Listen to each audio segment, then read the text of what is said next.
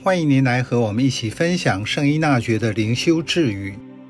六月十八日，魔鬼在伤人方面，比所有的野兽都更凶残、更敏锐或更坚决，因此他有可能实现其恶毒又执着地想要毁灭我们的愿望。在信仰生活中，诱惑对您而言是什么？您有过跟魔鬼交战的经验吗？或是对魔鬼唯恐避之不及，根本不想碰这个题目？有一位教友问一位很有圣德的神父：“神父，你有过诱惑吗？”他毫不犹豫地回答：“有啊。”没想到下一个问题是：“他长得怎么样？”这不是一个笑话，在信仰中，我们必须要了解，人生命的失落就是从魔鬼，也就是从诱惑开始。在信仰皈依的道路上，圣依纳爵对于这个议题有丰富的经验，因此他才能说出：就伤害人灵而言，没有比魔鬼更凶残、更敏锐。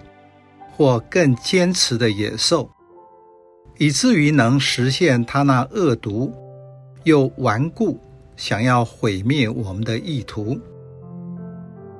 所以，回到十六世纪对于魔鬼的解释，到了二十一世纪，显然就很不一样。现在只是用来吓小孩的形象罢了。圣依纳爵在灵修操练。有独特的洞察力和见解，在那个时代，他已经把魔鬼、恶神的名称换作人类或是人性的仇敌。这是万古长新的说明，不会随着时代对人性的了解而不同。在世界上有一个敌对天主的力量，魔鬼。会肆意破坏天主的创造，而人就是他的目标。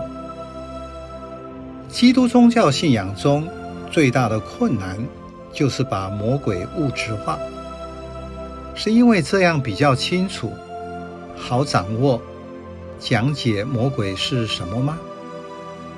就像为什么教会需要一套教理，而且在许多地区把教理。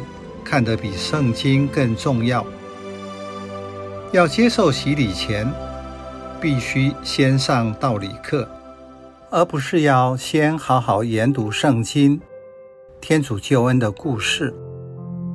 创世纪回归人类罪的起点，帮助人看到人灵仇敌的险恶，所以不要让自己成为他的标的物。